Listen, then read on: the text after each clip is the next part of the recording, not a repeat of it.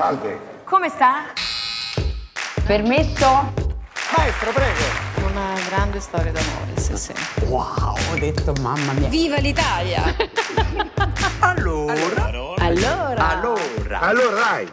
Buongiorno, bienvenue dans Allora, le podcast qui met de la dolce vita dans vos oreilles. Je m'appelle Claire, je suis journaliste passionnée par le bel paese, comme vous j'imagine. Ça nous fait donc un point commun. Alors je vous propose de partir en virée avec moi à travers des histoires italiennes inspirantes. Vous me suivez? Veni, venite con me. Andiamo. Dans ce nouvel épisode, je vous emmène à la rencontre d'un franco-sicilien au parcours singulier. Cet homme a passé 15 ans en équilibre sur un fil. Ce funambule, à la carrière internationale, s'est produit sur les plus grandes scènes au monde, comme au César Palace à Las Vegas. Euh, oui, c'est bien là où Céline Dion donnait son show. L'a-t-il croisé dans les coulisses? C'est ce qu'il va nous révéler. Mais à la trentaine, changement de vie et de cap. Direction la Sicile, dont sa famille paternelle est originaire, où il va littéralement se mettre la tête dans les olives, et je tiens à préciser que des photos en attestent. Une nouvelle mission l'anime alors, concevoir une huile d'olive traditionnelle qui regroupe les productions de plusieurs dizaines de familles dans le nord-ouest de l'île à proximité de Palerme. 15 ans plus tard, cette huile d'olive se vend jusqu'au Japon et des chefs tels qu'Alain Ducasse, Pierre Hermé ou encore Denis Imbroisi l'utilisent dans leur cuisine. Le suspense a assez duré, cet homme c'est Cédric Casanova. Bonjour Cédric. Bonjour. Merci beaucoup euh, d'avoir accepté que les micros d'Alora se posent parmi euh, tous ces bidons d'huile d'olive et ça sent bon l'huile d'olive.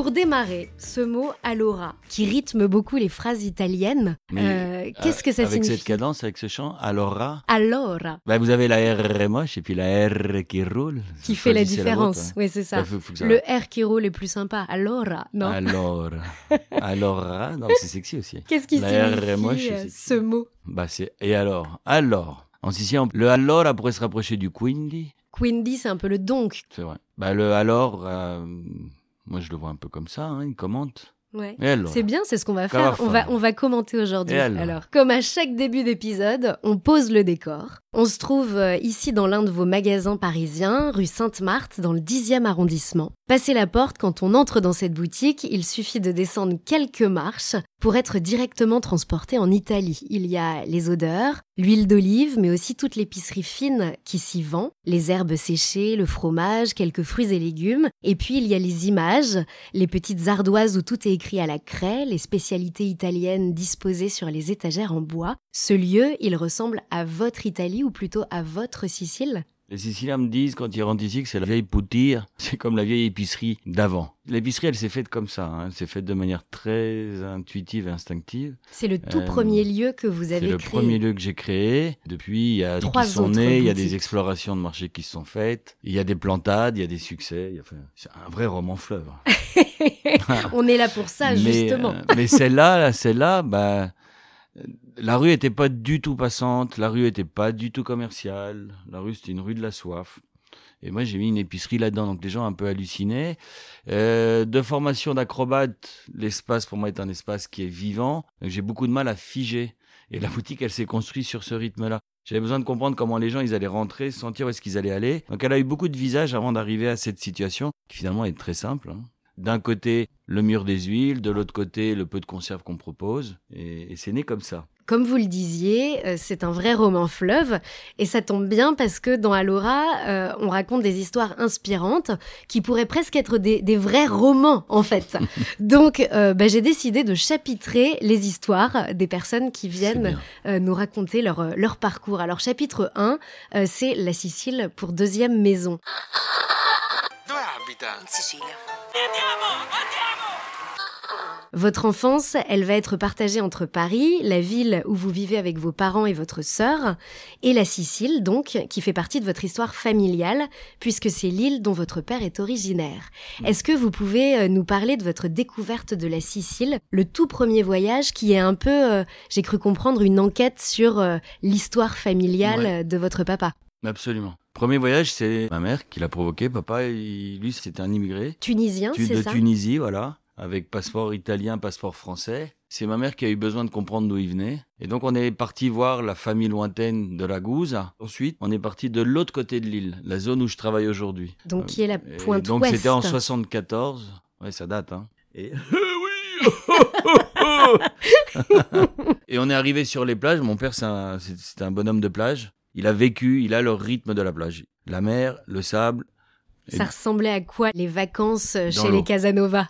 Ah bah c'était sauvage, camping sauvage. Papa, il pêchait du poisson. On mangeait le poisson qu'on grillait parce qu'à l'époque, on pouvait dormir sur les plages. N'importe quelle plage en Sicile ou en Sardaigne à l'époque, on s'installait. C'était le luxe. Quels souvenirs comme ça vous reviennent euh, Les tout premiers souvenirs, les ressentis? C'est l'eau, les épaules de mon père, le poisson.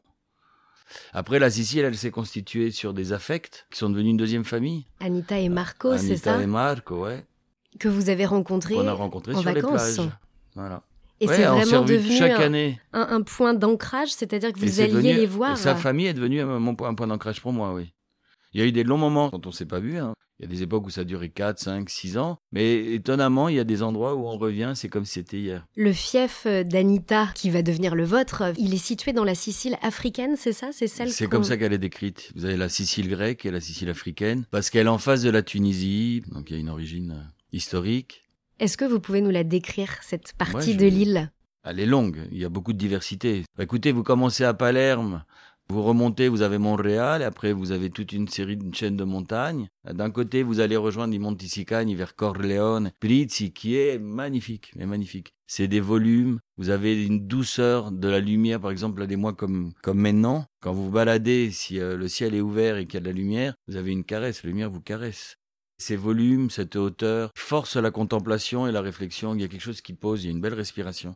Après, on, on descend dans la plaine et on va descendre vers Menfi. Et là, c'est très différent. Bon, c'est des villages qui ont été reconstruits. Après le tremblement de terre de 68, c'est moche. C'est franchement moche. Salapaloute, là où je suis, c'est horrible. Et après, c'est la manière dont on s'insère dans ce qu'on voit. Moi, je m'y suis inséré parce que il y a la trace de la mémoire et c'est quelque chose qui, que Ça j'aime. raconte l'histoire, en fait. L'histoire reste vive. La- la- le tremblement de terre de 68, c'est c'est une cicatrice. En remontant, vous avez les vieilles villes. Vous avez le village fantôme de Poggio-Real qui a tombé, et qui est en train de tomber d'ailleurs. Enfin, vous, avez, vous avez cette espèce de village fantôme comme dans le western. Et de l'autre côté, vous avez sur la colline, vous Mhm. avez la vieille Gibellina. Et là, il y a une œuvre d'art, un labyrinthe qui a été fait par un monsieur qui s'appelle Burri, qui est en fait la représentation des blocs qui constituent la vecchia Gibellina, la vieille. Gibellina. Et vous vous retrouvez avec cette espèce de, de labyrinthe, ça sort de nulle part. Vous êtes dans des campagnes paumées, dans un bled paumé, et il y a ça. Et ça, c'est super. Je continue, hein, euh, ça fait 45 ans, et je continue d'aller faire mon petit bonjour, parce que je trouve qu'il y a une respiration, et surtout, la mémoire est courte. Et donc, de revoir ça, moi, ça me remet en place. Comme des petits rituels de vie qui sont importants. de mise à jour, réaligner. pour se rappeler. Rappelle-toi. Ce rapport euh, au beau et à l'art aussi, peut-être qu'il est inné, mais il vous vient aussi du regard de votre mère, qui a fait un doctorat sur les arts plastiques, si je ne dis pas de bêtises, Historienne de l'art, oui. Et qui, quand vous étiez enfant, vous a initié à, à la peinture, au musée? Alors, mon père était architecte, ma mère, elle est historienne de l'art, sémiologue. Elle a participé aux premiers outils de la médiation culturelle, notamment les nocturnes du jeudi, les nocturnes du Louvre. Elle a commencé ses études tard. Ce qui fait qu'enfant, vous l'avez vu euh, Elle a- suivre nous a ses fait jeune. études. Elle nous a fait, elle avait 20 ans. C'est un joli trajet de vie à reconnaître. Elle a réussi à nous faire partir en vacances tout le temps. On a toujours été en voyage. On est une famille de voyageurs. Pas de maison secondaire parce que le fric partait dans les voyages. C'était un choix, ils avaient fait ce choix-là. On était tout le temps en déplacement. Et dans les déplacements, ils alternaient entre nature et ville. Ville parce que l'architecture, parce que les musées, parce que les églises. Euh, Ce qui traduit bien en fait, c'est que j'ai acquis des outils, mais j'ai pas mémorisé. J'ai pas une bibliothèque quantitative d'œuvres d'art parce que j'en ai vu.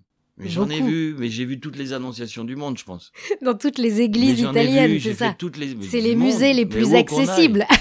mais de là, mais partout. Où qu'on aille, on se tapait tous les musées, les églises, les, Les mosquées, annonciations. les, les annonciations, un, c'était un jeu. C'était un jeu. On, on chassait l'annonciation avec ma sœur. C'était très ludique. En revanche, j'ai eu la chance d'avoir un œil qui a été éduqué. Et donc, sur le regard, je pense avoir l'idée de l'équilibre d'une image, d'avoir naturellement, si vous voulez, l'idée d'une composition et du goût d'une image. Voilà. Mais ça s'arrête là. Puis petit à petit, ma mère a commencé à préciser son sujet Et le sujet de thèse, c'était le Carpaccio, donc il y avait la Renaissance italienne. Vittore Carpaccio. Vous vous souvenez de quelques clés qu'elle vous ait transmises, d'appréciation, d'analyse de son œuvre? Oh, j'avais 9 ans. C'est tôt de parler de clés. Ouais. Ce que j'avais, c'était la participation. Je- le- le- quand j'avais la fièvre, il y a plusieurs fois où j'étais un peu fiévreux. Elle m'a embarqué avec la couverture et on s'est retrouvés au Louvre, tous les deux dans la salle. Elle face à son tableau, avec son appareil photo qui prenait et découpait euh, le tableau. Moi sur le fauteuil en train de la regarder. euh, Au Louvre, j'ai vu qu'il y avait une œuvre clé du Carpaccio. Peut-être que c'est celle-ci que vous avez vue justement. C'est la prédication de Saint Étienne à Jérusalem, qui est l'une de ses œuvres phares qu'on peut voir depuis Paris. Parce que beaucoup de ses œuvres sont à C'est Venise. une prédication, son tableau, puisque c'est un homme qui est sur une estrade et qui parle comme ça. Il y a du monde autour, il y a un palais sur le côté, Mais il y a, c'est ce et il y a une ouverture qui ouvre sur un ciel. Ouais. Et ce que je revois, si vous voulez, c'est comment elle a décomposé, recomposé la figure. Je me souviens pas quel était le sujet de sa thèse. Ça aucune sera idée l'occasion d'une d'une qu'elle a voulu dire. question Ouais, euh, bah oui. Au prochain repas de famille. Faire une mise à jour. Après ces virées dans le monde, mais aussi en Sicile, à Paris, quand vous rentrez, il y a comme un petit indice de ce qui vous attend plus tard, la vie d'après. Vos parents rapportaient de l'huile d'olive à vos proches. J'ai lu dans une interview que vous observiez des réactions très particulières autour de l'huile d'olive. Vous avez ce souvenir-là? Mm, Exactement. En fait, à mes yeux, l'huile d'olive, c'était Anita, c'était cette, ce passage affectif. Et ce que je voyais en complément de cet amour que moi j'avais pour l'ailleurs, c'était les réactions des gens qui physiquement notaient, c'est quoi? Qu'est-ce que c'est? Bah, C'est l'huile. Ah bon? Ils respiraient la boutique. Comme Boum, une grosse banane. Alors, euh, moi, je- tel que je l'ai vu, tel que je le perçois, je pense que c'est la reconnaissance d'un produit ou le jugement d'un coup à la logique de ce qui est bon. Si elle lui dit, regarde, ton corps le reconnaît, ton nez le reconnaît, là voilà, tu as un jugement, tu as une intensité sur laquelle tu vas pouvoir commencer à construire un savoir. Comme quoi, vous avez découvert quelque chose qui finalement va faire sens quelques années plus tard, sans le... J'ai fait une étude de marché sans le vouloir. Si jeune. Beaucoup, beaucoup de chance.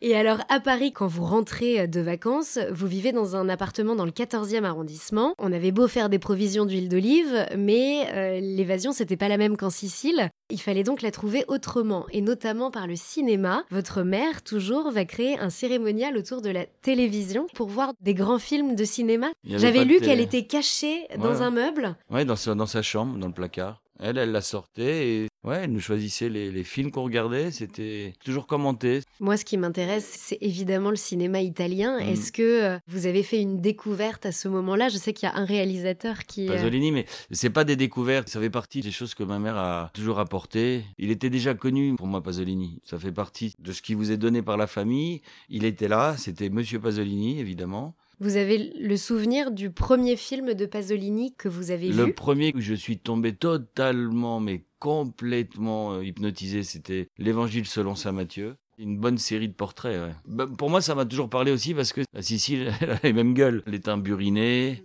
des expressions qui sont pas forcément parleuses, mais qui racontent beaucoup. ouais. C'est toute l'histoire de Jésus qu'on redécouvre, et d'ailleurs avec des acteurs qui ne sont pas professionnels. C'est assez fou dans l'œuvre de Pasolini. Mm, C'est une Euh, constance, oui. ouais, vraiment. Et c'est magnifique.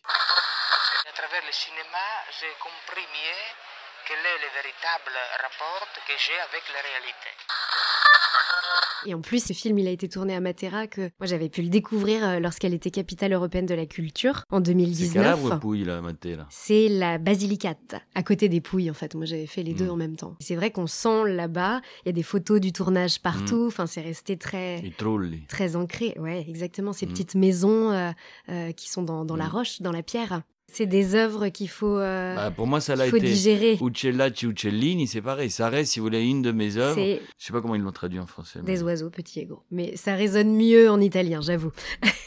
Ah, mais ce film, il a une joie, il a, ouais, il me fait un. Il y a des C'est films comme c'est ça une qui approche sont. qui n'est pas si simple, Pasolini. À quelqu'un qui ne connaît pas son œuvre, vous lui diriez quoi justement pour pense l'encourager à c'est- voir ce film en Ah non, au particulier contraire, je pense que Uccellacci, Uccellini est particulièrement abordable par tout le monde. Il y a une joie, il y a une petite musique. Vous pouvez lire, nous, mais- nous- nous raconter l'histoire pour nous donner Eh ben, envie? C'est un papa et son fils qui se baladent. C'est les bas-fonds de Rome. Il n'y a pas de fric, faut en trouver. Ils vont se balader entre la campagne et la ville, entre l'amour, les prostituées. Et ils vont croiser ils vont un croiser corbeau. un corbeau. De mon point de vue, on n'a pas forcément besoin de lire la représentation de la symbolique, parce que de toute façon, il y a des interrogations. Le corbeau est pas innocent, il peut pas l'être. On peut pas l'accepter comme on peut l'accepter dans un film de Walt Disney. Ah bah tiens, un corbeau qui part. Ça n'a rien à voir. Et vous avez Toto qui est à côté, qui est un monument. du Toto, cinéma- célèbre acteur un monument italien. du cinéma italien. Ninetto Davoli qui est la fraîcheur même, euh, le côté euh, la petite caille de rue. Je pense que sans rentrer dans le monde pasolinien, il y a la fraîcheur des personnages, la proposition d'un jeu d'acteur aussi spontané. Puis les deux ils fit super bien ensemble. Enfin, c'est un régal. En fait, c'est presque des tableaux au cinéma. Les regards, les expressions Oui, oui. sont fortes.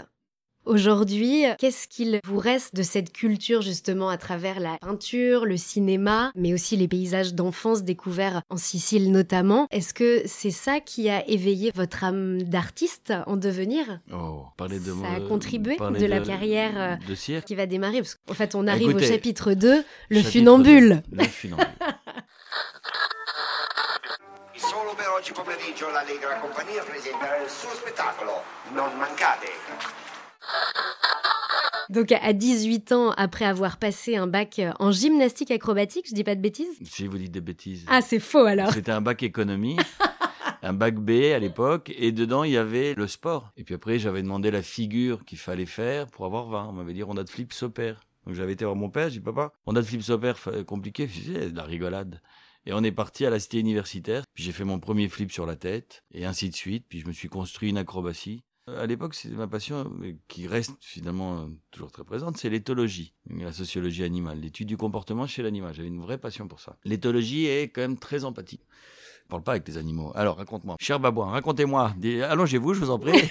Ça serait génial. Mais non, on ne peut pas. C'est vachement mieux que sans ça. Vachement mieux. Tout passe par l'observation. Tout part dans l'observation. Et en fait, quand je suis parti à l'université pour faire l'éthologie, j'ai dû m'inscrire en sociologie et je devais attendre trois ans avant de rentrer en pratique d'éthologie. Parallèlement, je m'étais fait une théorie. Je m'étais dit, bon, l'acrobatie, c'est changement d'équilibre. Les primates, changement d'équilibre. Bon, si je sais au sens physique ce qu'est un sopérieux, ce qu'est une position, qui est-ce qui me dit que ce savoir que je vais avoir intuitif ne sera pas la caresse d'un regard qui sera différent? C'est-à-dire que je vais pas voir des choses qu'on ne voit pas parce qu'on ne connaît pas le mouvement? Et je suis parti au cirque comme ça, en étant convaincu que j'allais devenir un éthologue avec un bagage de... Euh, puis j'adorais le jeu de l'acrobatie, j'adorais, j'adore ça. Et hum, donc c'était une période de questionnement d'identité infinie, hein, de l'adolescence. Et au milieu de tout ça, les animaux, l'acrobatie, Mais là encore, tout fait sens. Il y a un fil rouge. il y a un fil rouge, ouais, il y a un fil, on va dire. Et un fil qui nous emmène parfaitement à une rencontre qui va être déterminante pour vous, c'est Manolo dos, Dos Santos, oui, qui est un fil de ferris de renom, oui, espagnol. oui, Et euh, c'est lui qui va percevoir votre talent sur un fil, c'est ça euh c'est ça. Et j'imagine que c'est un vrai moment de bascule dans votre vie parce que vous n'y aviez pas pensé Ouais. vous-même. Non. Non, en fait, au départ, j'étais sur de l'acrobatie pure. J'ai eu un accident sur la tête en faisant le cacou en, en Turquie. Je me suis ouvert le crâne, je me suis tassé les cervicales et je pouvais plus mettre la tête en bas. J'avais des mal de crâne qui venaient. Je suis parti titiller le fil. C'est comme ça. Et c'est comme ça, quand il a vu mes positions de côté. Un de- équilibre euh, Il y avait un de équilibre. façon et lui, il m'a dit, toi, t'as l'équilibre du fil souple. C'est quoi le fil souple? Il a détendu le câble. et- À l'époque, il était jeune, il avait 67 ans, là, il en a 87. Et c'était une taupe, il avait ses lunettes et il était avec ses petits mocassins, comme ça, tout sec, le petit espagnol, tout sec, c'est comme une pile électrique, comme ça. Et il dit, ouais, je te montre. Et en fait, il voyait pas la fin du fil. il était là, les yeux plissés vers la fin, il cherchait, alors tu fais comme ça. Et il s'est mis à marcher, c'était hallucinant. C'était de l'instinct, là. S'il Ah voyait bah, lui, il, avait, le- il est né sur le fil. C'est la 7 ou 8e génération de cirque. Waouh. Mais effectivement, il cherchait un élève depuis qu'il était arrivé sur Paris en 74. Il m'a dit si tu veux, je te forme. Ça veut dire quoi? Bon, ça veut dire que ton fil va devenir l'outil de ta vie. Tu pleureras avec ton fil, tu rigoleras avec ton fil, il sera toujours à côté de toi, tu t'énerveras sur ton fil, tu vas manger grâce à ton fil. Voilà. C'est un peu comme euh, le maître et Vous avez été l'élu. J'ai été l'élu. Ouais, c'est un peu, manière. ça sonnait un peu comme ça. C'est quoi la première sensation qu'on ressent quand on monte sur un fil? La première que moi j'ai ressentie, c'est la force du câble qui coupe le pied en deux. Voilà, faut muscler les pieds. Moi, mon fil, il faisait 7 mm, mon Wow. petit doigt. Donc, si vous voulez, le passage à la chute et à la douleur, il n'est jamais très loin. Ouais. Vous, vous montiez jusqu'à 2,50 m Je de montais hauteur? beaucoup plus haut. C'est un autre univers là-haut. Faut pas être cérébral du tout. Surtout pas. Mais Manolo me l'a toujours dit. Tu coupes ton cerveau, tu laisses parler ton corps. Lui, il sait. ça. Et il a raison. Et c'est lui qui guide, c'est le corps uniquement corps qui sait. guide. la mémoire du corps, elle est, euh, elle est très fiable. À partir de là, vous démarrez donc une carrière de 15 ans perchée sur un fil. On Ouais. est au début des années 90. C'est un moment qui est charnière pour le cirque, qui développe de nouvelles formes d'expression. Euh, on est loin du cirque traditionnel. Les années 90, il y a eu, il y avait toute la nouvelle création. En France, il y avait beaucoup de créations.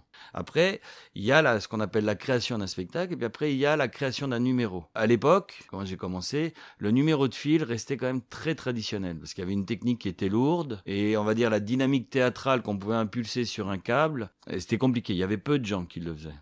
Et là, oui, nous, avec mon, mon partenaire, on a développé un autre euh, langage autour du film. On, on avait besoin d'avoir un espace de comédie, un espace d'échange, un espace théâtral. Mon premier spectacle, c'est Annie Fratellini qui m'avait fringué comme ça. J'ai vraiment beaucoup rigolé. Annie parce Fratellini, c'est un nom euh, connu euh, du- de l'univers du cirque, sûr. oui. Annie, donc- elle m'avait déguisé en bombero. J'avais un pantalon bien moulant, pas de def, avec les volets rouges sur le côté. Ambiance. Chemise en, en soie blanche, petit foulard rouge.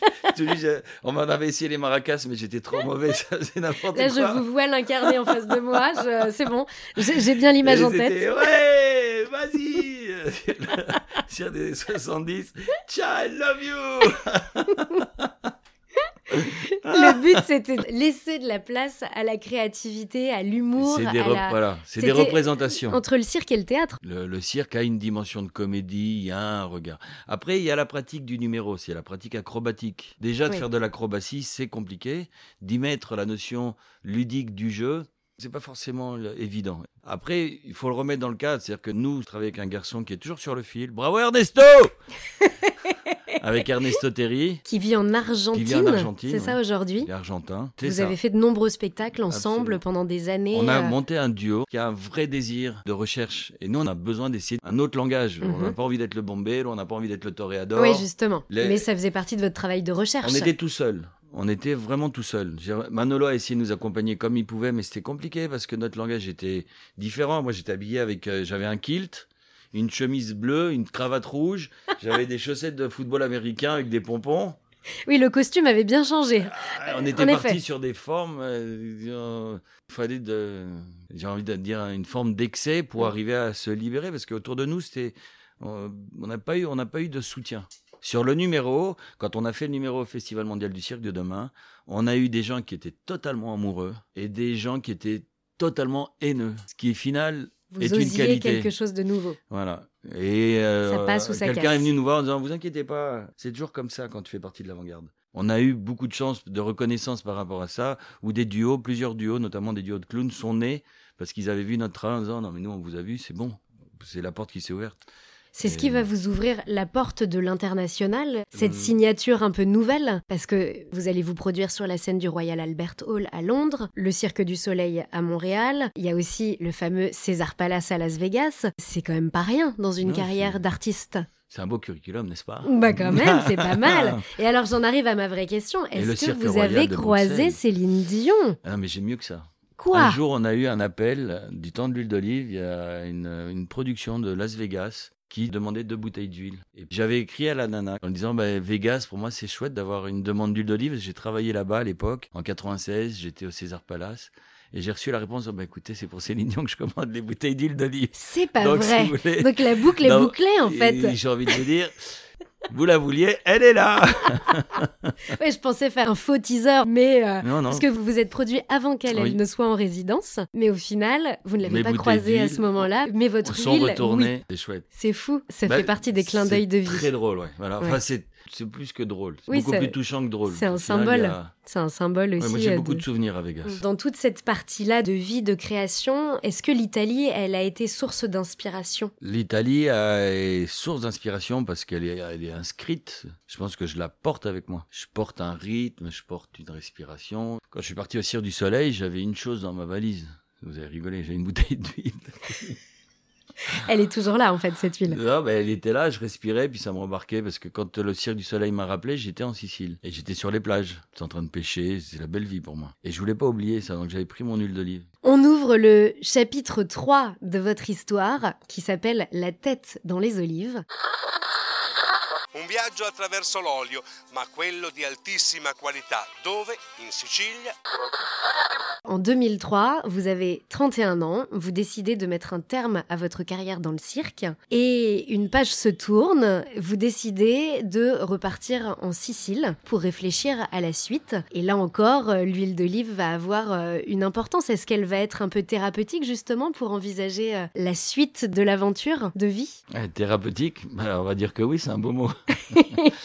Qu'est-ce qui s'est passé après le Cire du Soleil? Parce que je, me- je me suis vu à 10 ans, j'aimais pas forcément ce que je voyais à 10 ans. Et je me suis dit que s'il y avait un changement à faire, c'était bien de le faire là. Et je suis parti en Sicile me ressourcer et réfléchir. Sans avoir d'idée, euh, préconçue euh, non, de la suite. assez fatigué Fallait se par reconstruire. la, la tournée. Ouais. Et donc, euh, je sais pas pourquoi, l'huile d'olive, qui a toujours été là, j'ai dit, bah vas-y, En fait, il y avait comme Faut une forme d'évidence Mm. qui était sous vos yeux. c'est ça. Là-bas, l'huile d'olive, c'est une véritable tradition et vous dites même c'est une extension de la famille. L'olivret est familial. Donc la production d'une huile d'olive là-bas est familiale. Oui, je, je- c'est important ça. C'est un arbre, on le plante pour ses gamins. Je plante pas un arbre moi pour moi. Je vais le planter pour que mes enfants récoltent. Il y a l'idée de la de la transmission. Et, a- et quelque chose d'affectif parce qu'un Ah oui, arbre peut aller jusqu'à transition. 300 ans, vo- voire 400, plus même. 500, oui, c'est ça. 600. Le livret de Marco, l'huilière qui est là-bas, là au fond, il y a marqué Marco. Ouais. 1683, on a retrouvé au cadastre. Les arbres sont déjà là en 1683. Waouh. Il y a une forte symbolique, il y a une très forte connexion affective, il y a un rapport. un- quand on parle d'un produit noble, pour moi, ça l'est.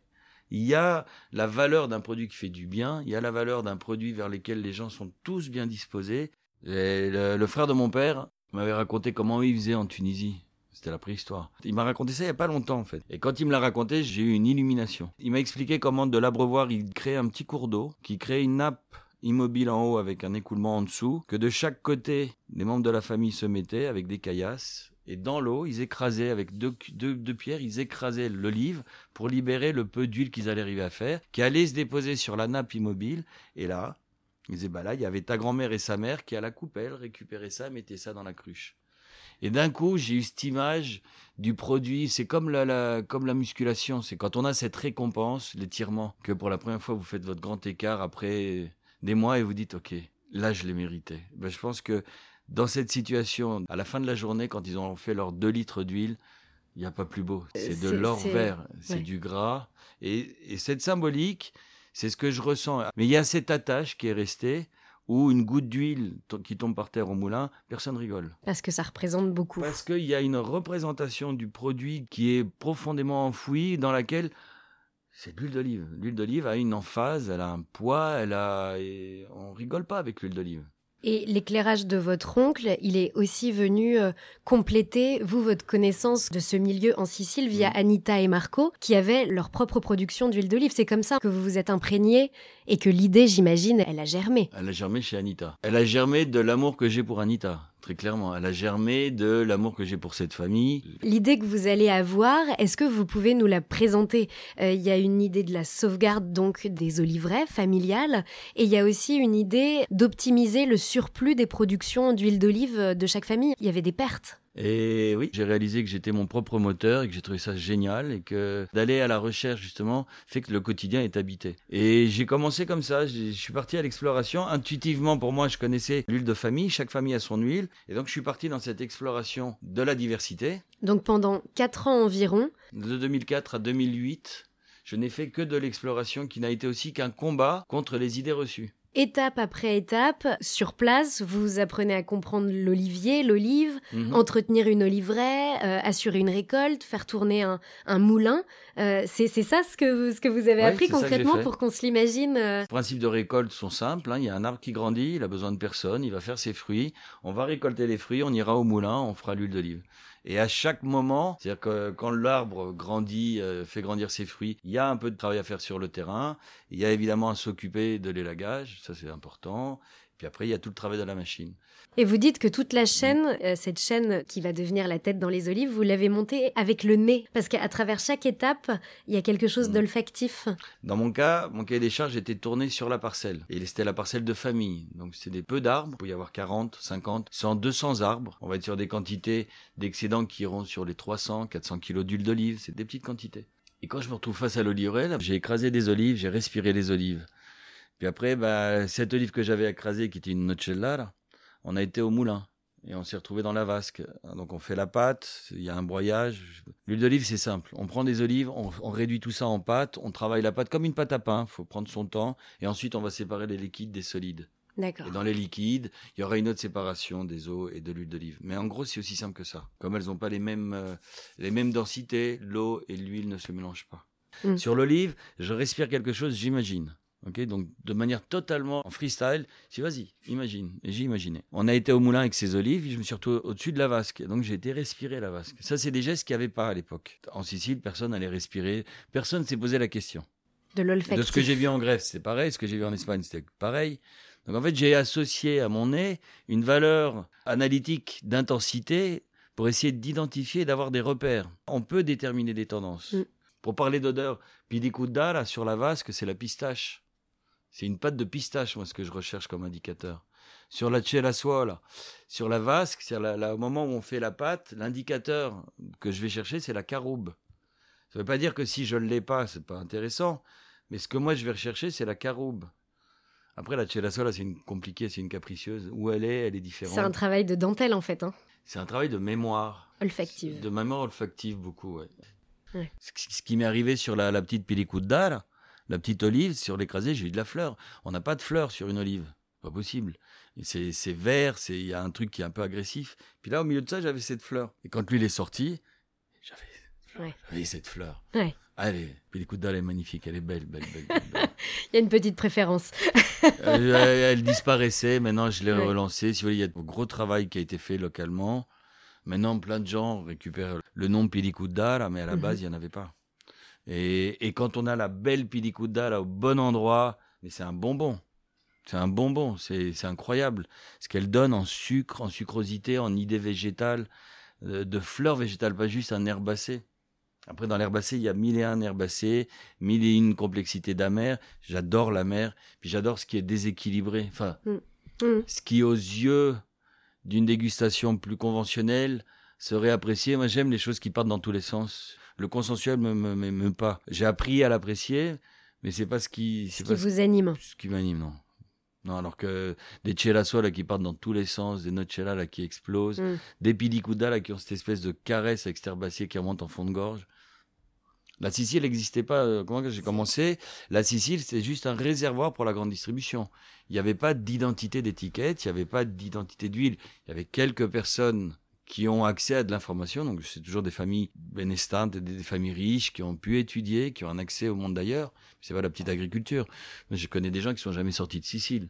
C'est quand même chouette. C'est ce que vous leur avez apporté, en fait, ce nouveau regard. Et la complémentarité, c'est ça. C'est un déplacement de point de vue. Que- Comment, ça s'est fait concrètement avec euh, toutes ces familles? Parce qu'en fait, aujourd'hui, on peut dire ça comment? Vous vous êtes associé à plusieurs dizaines de familles euh, sur cette région-là de, de la Sicile pour que toutes les productions familiales ne fassent qu'un seul et même projet tourné vers la France et, et l'international, en fait. Et je le formulerai pas comme ça. Non, au départ, c'était. Alors, Anita, Anita, c'est un monument. Elle est connue dans toute la zone. Et elle est respectée dans toute la zone. Mais respectée. Donc c'est un bon point de départ, Et c'est Anita. pas un respect mafieux, c'est un respect d'une personne Profond. qui s'est dévouée, qui a toujours été de support, d'une personne cultivée, qui a donné de la culture, qui a donné des moyens. Euh, pendant le tremblement de terre, elle est- elle s'est occupée de toute la zone, elle était tout le temps là. Et son mari était le médecin de campagne. Pareil, tout le monde le connaît, le Francesco. Tout le monde, tout le monde parle du docteur Moulet. Anita m'a énormément appris. Euh, C'était des petites phrases, notamment quand j'ai commencé l'huile, me dit toujours le premier à saluer, tu t'en rappelles? Où que tu rentres, toujours le premier à saluer. On te répond pas, tu t'en fous. Et à voix haute. La voix, la voix est ce qui va te tuer le plus? Tu ne fais pas parler les gens. Il y avait ces deux choses. Donc elle vous a transmis les règles pour s'imposer là-bas ou trouver la, la cadence de vie là-bas? Pour, euh, pour construire, ouais, pour avoir de la, pour avoir un souffle long, Ouais. bien sûr. Et de, de dire, sur le long terme, c'est ça les règles. Et elle a raison. Elle a raison. Et donc moi, quand j'ai commencé l'huile d'olive, ben, j'avais Anita derrière moi. Moi, il me connaissait comme le farfelu. J'avais des cheveux dans tous les sens, bouclés, je faisais saupérieux. T'es énervé comme pas possible. Enfin, et du jour au lendemain, je me mets à parler d'agriculture. Donc au début, ceux qui me connaissaient d'un peu près, ils me regardaient un peu de Oui, travers. qui Ce que est-ce je comprends. Non, mais de quoi il nous parle Mais bon, en même temps, ceux qui me connaissaient savaient aussi que j'étais tout le temps chez Anita, qu'Anita m'avait accueilli et que si elle m'a accueilli, Il y c'était avait une raison. voilà. aussi. oui. Après, il y a le quotidien. Ce que m'avait aussi dit Anita. Une chose dite, une chose faite. Tes rendez-vous, quand tu les prends, si tu ne peux pas y être, tu les appelles à l'avance et tu leur expliques pourquoi. Moi, quand j'ai commencé en 2004, j'y étais tous les mois. Et c'était comme ça. Boum. À la date dite, j'arrivais et j'étais là. Toutes les récoltes, j'ai toujours été là. Ouais. Donc, si vous voulez, il y a des choses qui peuvent se dire, puis il y a des choses qui se font et qui se voient. Oui. Et il faut être Et- là, et voilà. physiquement. Et moi, j'étais tout le temps là, toujours là. À un moment donné, j'ai arrêté de poser des questions, j'ai arrêté de discuter, j'ai arrêté de parler, j'ai arrêté de vouloir échanger l'idée, parce que je me suis rendu compte que de vouloir l'échanger avec des mots, on- c'était la chose la plus compliquée à partager. Et donc, j'ai commencé à directement prendre la récolte en gestion. Je dis, bah écoute, je gère moi la récolte, je mets le fric et je gère la récolte. Là, on a- je suis vraiment encore sur la mise en place territoriale d'une organisation, sur une restructuration, une tentative de restructuration. Et donc, quand vous me demandez si je me suis associé, non.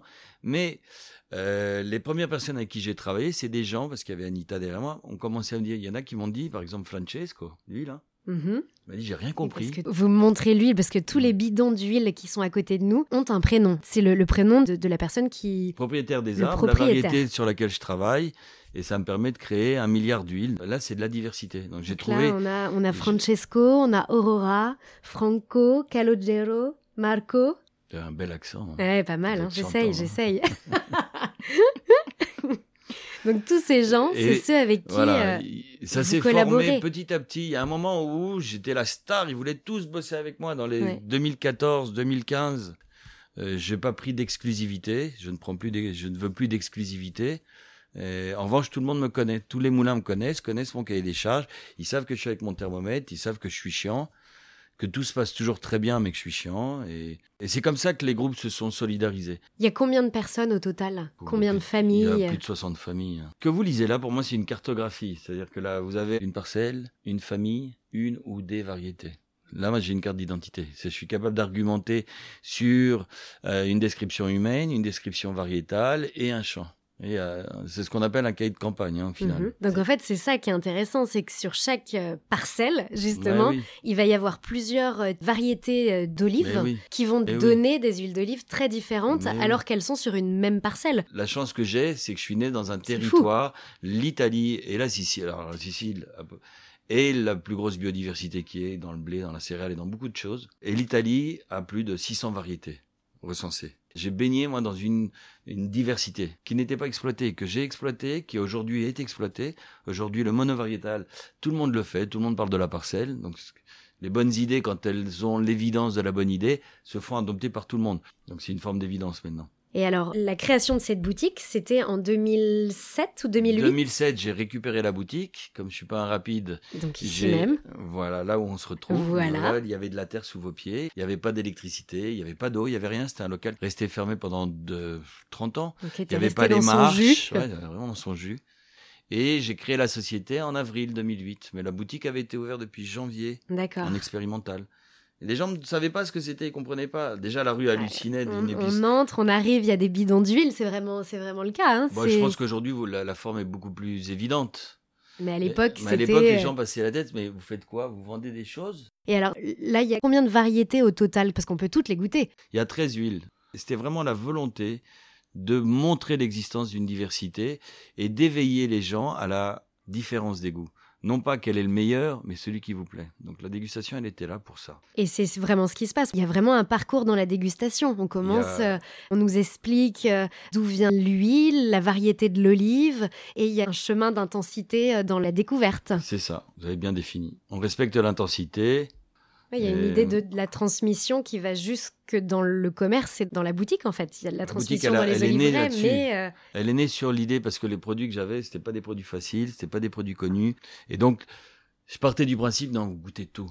Prenez un quart d'heure, vous vous calez, ça va durer un peu longtemps, mais et vous goûtez tout comme ça. La prochaine fois quand vous venez, vous savez. Vous achetez pas au petit, au petit bonheur la chance. est-ce que, en fonction des goûts, ça dit quelque chose Oui. sur la personnalité des Bien gens? sûr. Oui, une forme de la personnalité. Enfin, je- ça reste sur de l'intuitif et de la perception, mais il y a des densités qui parlent plus aux femmes, des intensités qui parlent plus aux hommes. Il y a un type d'intensité, c'est un type de profil. Oui, il y a, il y a, il y a. C'est drôle. Après, il y, a des- il y a beaucoup de surprises. Beaucoup de gens euh, redécouvrent, arrivent avec une idée, repartent avec une autre idée. Mm. On arrive au dernier chapitre, le chapitre 4 de votre histoire, que j'ai appelé Rebelote, une vie partagée entre Paris et la Sicile. de la Ventura. Notre-Dame de Paris. Ah, Notre-Dame de Paris, l'abbiamo vista al cinema, benissimo. Dans votre enfance, c'est déjà ce que vous faisiez. Entre Paris et la Sicile, tous ces allées-venues. Et aujourd'hui, c'est encore ce que vous faites. On retrouve les sources. Comment aujourd'hui vous organisez votre quotidien entre Paris et la Sicile? Comment ça s'organise pour vous? Je couvre toutes les périodes de production. Donc je couvre toute la récolte. Je disparais début octobre, puis je reviens fin novembre, début décembre. La terre, elle se prépare en septembre. Donc en fonction de chaque production, je vais avoir mes allers-retours. Comment est-ce que ça s'organise avec mes trois filles et ma famille? Ça se gère. C'est de l'organisation. Je veux pas de trois petites filles, je suis séparé. Et donc j'ai une semaine pour moi, une semaine pour mes filles. Après, mes filles me rejoignent à la récolte. J'ai la grande, j'ai mon mini-moi. Hein. Je, je dis pas grand-chose. Elle, euh, elle a su- compris tous les trajets au moulin, elle sait. Donc là Donc, aussi, il y a une transmission familiale. Non, j'ai deux jumelles, mais elles sont interdites du moulin. Elles- Elles ont, première fois, elles sont arrivées, elles ont commencé à jeter de l'olive dans tous les sens, remonter au taquet. Deuxième fois, c'était pas mieux. Il n'y a pas eu de deuxième fois. ouais, donc ça a été Elles radical, fois. rédhibitoire. Elles sont parties à la maison et depuis. Alors qu'Anita, non, elle est à côté de moi et elle connaît, elle sait. Puis ça se passe bien. Je force rien, je demande pas. euh, Bon, Je suis pas en train d'essayer de lui vendre rien la, du tout. La relève est assurée. Ça serait joli pour moi. ouais. Si euh, y avait cette continuité comme ça naturelle comme elle l'a, parce qu'elle a- en plus elle a l'amour de l'olive. et Les trois adorent l'huile d'olive.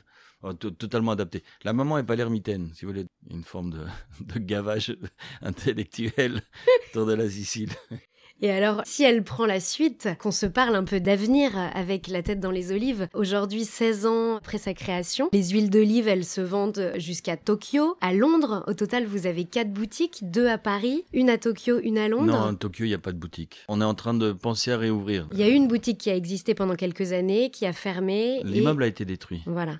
Et on envisage maintenant la renaissance d'une boutique Cédric Casanova. J'ai trouvé beaucoup de similitudes étonnamment entre le Japon et la Sicile. Probablement l'île, la mer. Moi, je, marche bien à Tokyo parce que l'assiette doit être composée et ce qu'on a en bouche, on doit le lire. Et J'aime bien moi que les saveurs ne se mélangent pas, mais se côtoient, s'accompagnent. C'est là où l'huile d'olive, dans le genre condiment, quand il a ce qu'il faut à côté, ça fonctionne. C'est simple. Et à Londres, c'est Casanova and Daughters. Quand j'ai ouvert à Londres, c'était un moment, euh, ça partait dans tous les sens. J'avais les jumelles qui allaient naître, mon père qui venait de décéder, euh, Tokyo qui allait se monter, Londres qui s'est présenté, on m'a donné une boutique à Covent Garden. Et j'ai su que j'allais avoir des jumelles, donc, puis j'ai su que j'avais des filles. Je suis, ah, vas-y, grave, Casanova et fille, mais, mais, mais, mais direct. J'aimais bien le contraste. Casanova et ses filles. Et ouais. ses filles. Et, Et en France, futur. vos huiles d'olive, elles s'adressent aux particuliers, mais Ah elles s'adressent euh, aussi à des grands chefs cuisiniers avec qui vous collaborez depuis quasiment les débuts. Donc, euh, je le disais tout à l'heure, il y a Alain Ducasse, Pierre Hermé ou Denis Imbroisi. Comment euh, ces collaborations, elles sont nées et qu'est-ce que vous ressentez quand vous retrouvez vos huiles dans des plats de, de haute gastronomie? Bah, Il y, a, il y a William Ledeuil. Aussi. Je travaille avec la bistronomie et la gastronomie depuis le début. Qu'est-ce que ça, a- comment ça s'est fait? Et Qu'est-ce que vous ressentez, vous, euh, à retrouver vos huiles dans des plats de haute gastronomie?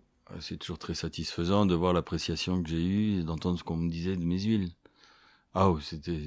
Ça fait du bien la reconnaissance, hein, faut pas s'en cacher. C'était c'est une forme très satisfaisant. Bah, aussi? Mais bien sûr, oui, oui. C'est toujours très agréable, un peu de succès dans ce qu'on fait. Vraiment. Et en fait, quand j'ai été rechercher les chefs, c'était pour comprendre aussi l'imaginaire culinaire d'un chef, comment il fonctionne. Avoir un état des lieux en rapport à l'huile d'olive, euh, qui était quand même un produit déjà plébiscité.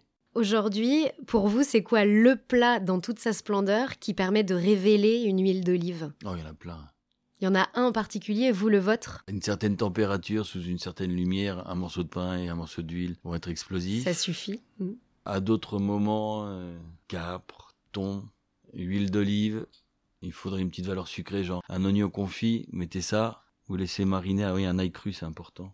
Puis vous balancez un peu d'eau des pâtes, un chargé d'amidon, vous balancez les pâtes dedans, et c'est magique. Et vous avez l'huile qui vient s'afficher avec la valeur du cap, du thon, le zeste de citron, il faut pour séparer tout ça. Qu'est-ce qu'il y a d'autre? Faites un bouillon de légumes, vous balancez une nocella là-dessus, vous allez chercher les, les bulles d'huile, tellement c'est bon, tellement l'association euh, végétale-huile fonctionne. Une salade d'orange, c'est un truc à la con. Salade d'orange avec une huile qui explose. Pidicuda, la nocella, la cella, enfin faut qu'elle cartonne. Un poisson cru, la pidicuda, une crevette crue et la pidicuda là. Ça vous calme. Alors vous avez, là, vous avez jamais mangé une crevette aussi bonne. Non, mais c'est. En fait, ce qu'on attend de la crevette, c'est du sucre, une sucrosité. Ce que la fleur de la pidicuda là, va lui donner, c'est ça. Elle va renforcer, renforcer Elle cette vient idée compléter en fait que quelque chose Elle vient renforcer ou renforcer. et, et- et commenter ce qu'on attend, ce qui est, ce qui est assez génial. Ben, La culture sicilienne est une lecture en bouche qui est simple. hein. On Mm. cherche à identifier. Aujourd'hui, vous le disiez tout à l'heure, vous avez trois petites filles. C'est quoi la philosophie de vie franco-sicilienne, franco-italienne que vous leur transmettez? Comment vous leur insufflez un peu de dolce vita dans leur quotidien? Et c'est des petits conseils euh, dont on pourrait tous euh, s'inspirer. Eh bien, tous les matins, je leur donne une petite cuillère euh, à soupe d'huile d'olive, qui vient évidemment de chez Cédric Casanova, accompagnée d'une deuxième cuillère au cas où ils avaient de, cette fois à café, de- d'huile d'olive. Alors, elles partent euh, heureuses, euh, les trois, comme les trois petits cochons, vers l'école. La dolce vita, c'est l'huile d'olive en fait, c'est ça. Qu'est-ce que je leur apprends à mes filles? Je leur apprends à s'occuper d'elles et à être heureuses. C'est un vrai Ouais. travail. Voilà ce que je leur apprends. À être euh, près de la mer, on se baigne. C'est janvier, tu t'en fous, tu te baignes. Donc on le fait et on sourit. Elles l'ont. Quel que soit le mois, on se baigne. Ouais. Qu'est-ce que je leur enseigne? Je les adore. hein. Et de la Sicile, ce que je porte, bah, un côté cutéreux, euh, un côté buriné, des yeux clairs. Et le, le regard vers le devant, hein, c'est devant que ça va se passer. Ouais. C'est devant. Faut pas s'inquiéter, faut faire confiance. Nous, on n'est qu'un passage, non, finalement? Bon, on reste sur ces belles paroles et avant de se quitter, j'ai juste envie d'en savoir plus sur vos inspirations italiennes. C'est une rubrique qui est récurrente dans Allora. Euh, c'est comme un questionnaire de Proust à l'italienne pour glaner les, les recommandations culturelles euh, des invités du podcast.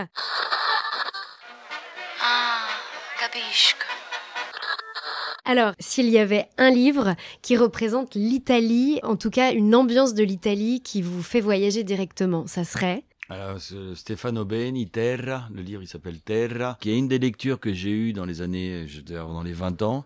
C'était une, une fille que j'avais rencontrée dans le train, une romaine, qui m'avait offert ce livre alors que je descendais à Palerme. Et donc en lisant ce livre, j'ai plein d'odeurs qui remontent euh, et de familiarités qui vont remonter avec euh, avec la Sicile. Il y en a plein d'autres. Vous savez quoi? Vous venez de me faire penser à un livre, L'île de la Croix d'Or, André Dautel. La Sicile et la Grèce, sont très proches. Nous, on a grandi dans les zones, il y avait Célinonte. On allait à Segest voir les spectacles à 5 heures du matin dans le vieil amphithéâtre.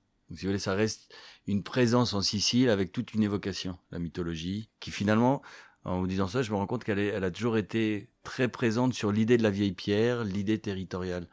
Ulysse. Ulysse, ça reste, euh, pour ce qui me concerne, ça reste une histoire fondatrice. Mhm. C'est quand même une des premières épopées que j'ai lues. Et la Sicile, ce livre, c'est ça, c'est l'histoire d'un gamin d'une petite île qui part, qui adore la lecture, qui part à Athènes, il fugue et il part, et c'est une promenade avec une histoire d'amour. Et ça, la description de la chaleur, la description des odeurs de plantes sous le soleil, de l'air, c'est des trucs qui vont, c'était la Sicile pour moi. Ouais, vous y étiez. Ah, en lisant, vous y étiez. C'est ça, mais moi la Sicile, pour moi, est en odeur. L'odeur du vent, l'odeur de la campagne, l'odeur d'été, l'odeur de printemps, l'odeur d'hiver, les zones, bord de mer, pas bord de mer, type de campagne, si c'est en montagne, moins en montagne. À chaque fois, il y a des odeurs qui sont caractéristiques, qui sont vachement chouettes. Elles Vous embarquent. savez que vous êtes en Sicile Bah, à travers ces odeurs. On retrouve le nez. Un chef italien qui cuisine à la perfection les plats de votre Sicile. Ouais, le premier qui va me venir, c'est Fabrizio Ferrara. C'est compliqué parce que les mères de famille sont terribles en Sicile. Marco, tous ces gars-là, là, tous, ils ont grandi dans la cuisine de leur mère, donc ils sont terribles. La valeur d'une carotte est une carotte, la valeur d'une tomate est une tomate. Donc euh, quel chef va être capable de me donner euh, le côté maternel, le côté de l'odeur de la cuisine? C'est compliqué. Mais des Ça sera forcément autre chose, mais euh, Ah oui, le, Ceux chez la j'ai retrouvé la pâte. J'ai retrouvé la pâte, cette espèce de pâte familiale. Mais Denny, il est pareil. Hein. Il, il est pas, il est pas sicilien lui, mais Alessandro à Cucina, c'est super le boulot qu'il fait. Bon, pas mal de tables à tester alors. Ça nous donne des Ben, idées. en fait, mais le plat m'a jamais fait voyager. L'huile d'olive me fait voyager, mais le plat, moi. Les spaghettis mangés en Sicile, oui, mais je suis en Sicile. En Italie, on est en Italie. Un café au bar à Palerme, évidemment, c'est un café au bar à Palerme.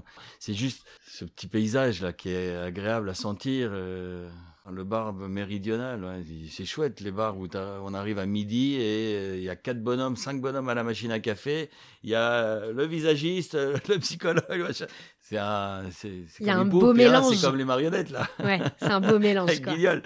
Café, café. On y est. Ouais. La chanson italienne qui vous replonge dans votre Italie ou dans votre Sicile. Ah, c'est tout le kitsch des années 80. Direct. Je l'écoutais tellement peu comme, ici. comme qui, par exemple? Lasciatemi, c'est ce genre de chansons là. hein, Ouais, ça. les classiques. les classiques qu'on entendait sur les plages, dans les discothèques. Mais, euh, mais non, c'est pas vrai. C'est pas vrai parce que nous, on a grandi avec Giovanna Marini, on a grandi avec des chants populaires. Il y avait Matteo Salvatore, Rosa Balistieri.